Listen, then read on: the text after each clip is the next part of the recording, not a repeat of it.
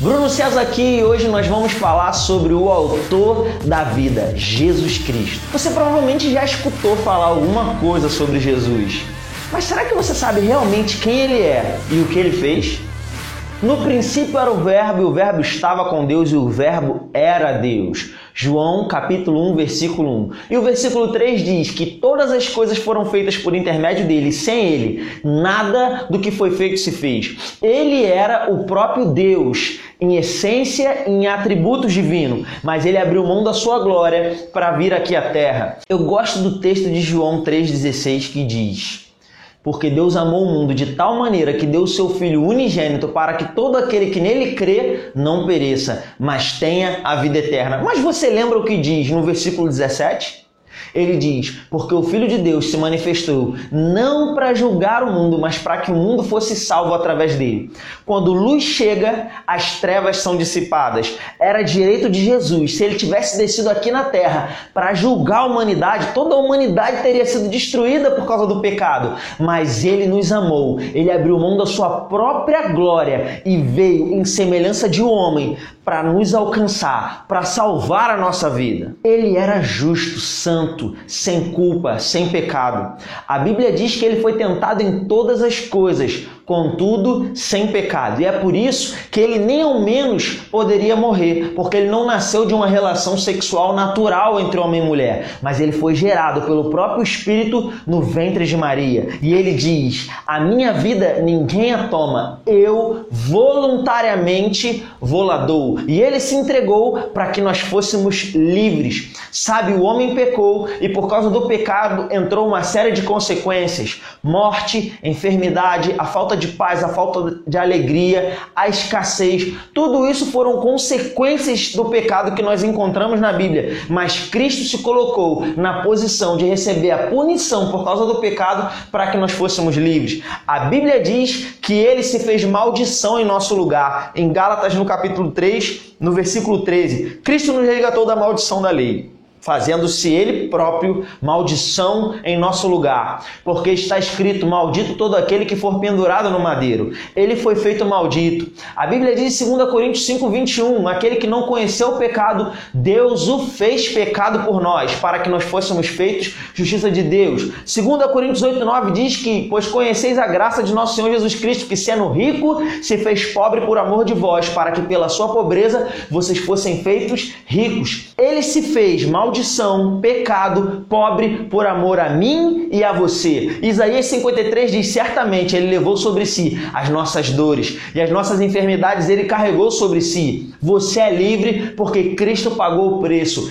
Ele foi o nosso grande substituto. Todas as consequências do pecado que estavam sobre o homem, ele tomou para si próprio, para que pudesse alcançar a nossa vida e nós pudéssemos ser feitos filhos de Deus, justiça de Deus, ricos, pudéssemos possamos ter novamente um relacionamento com o Pai. Talvez você esteja assistindo esse vídeo e possa até estar pensando, poxa, mas não são necessariamente essas coisas que têm me afligido hoje. Mas o que está te afligindo? Será que você anda ansioso, nervoso, está passando por uma grande pressão na sua vida emocional ou o que quer que seja? As doenças emocionais hoje são mal do século. Eu quero dizer, Jesus pagou o preço por cada uma das suas necessidades. O preço já está pago. Você foi feito livre. Ele ele resolveu todo o problema. A Bíblia diz que Jesus ficou debaixo de uma pressão emocional tão grande que ele sofreu um, uma doença que é conhecida como um fenômeno chamada hermatidrose. Ele chegou a suar gotas de sangue. Há poucos registros dessa doença na história do homem. Inclusive, durante muito tempo se acreditava que ela era uma invenção, mas Jesus pagou esse preço por mim e por você. A Bíblia diz, Jesus disse na verdade lá em João, no capítulo 3, na conversa com Nicodemos. Ele chega a dizer: Ei, assim como a serpente de bronze foi levantada, importa que o filho do homem seja levantado também. Olha isso. Lá em Números, no capítulo 21, do versículo 7 ao 9, tem essa história da serpente de bronze.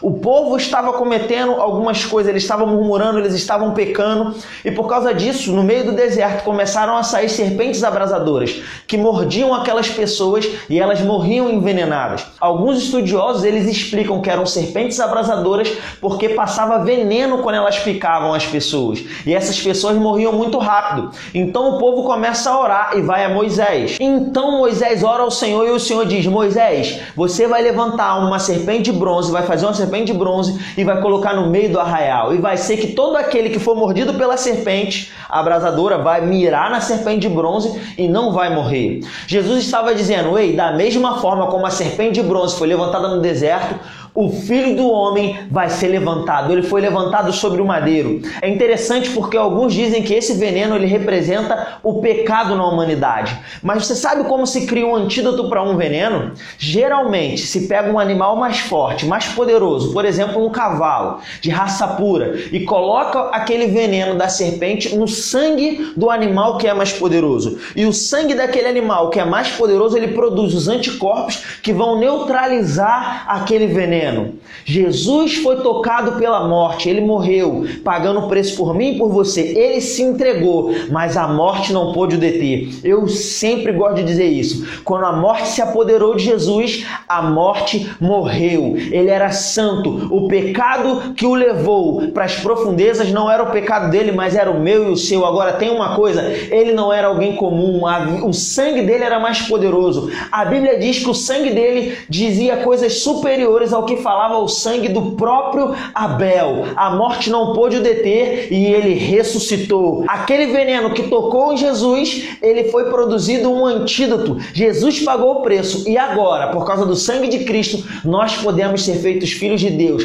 Pela fé, eu sou feito filho e o antídoto vem para minha vida e o pecado não pode mais te parar. A pressão emocional não pode mais te parar. A pobreza não pode mais te parar, mas você pode viver um novo estilo de vida, porque quando nós nos entregamos para Ele, de fato nós podemos dizer: não vivo mais eu, Cristo vive em mim. A vida que eu vivo agora não é mais por mim mesmo, mas eu vivo pela fé no Filho de Deus. Então eu posso andar sobre as águas, transpassar as barreiras, vencer e derrubar as muralhas e os gigantes e viver o melhor de Deus nessa terra. Ei, esse é Jesus Cristo, aquele que pagou o preço pelo meu e seu pecado para nos fazer viver uma nova vida como filho de Deus.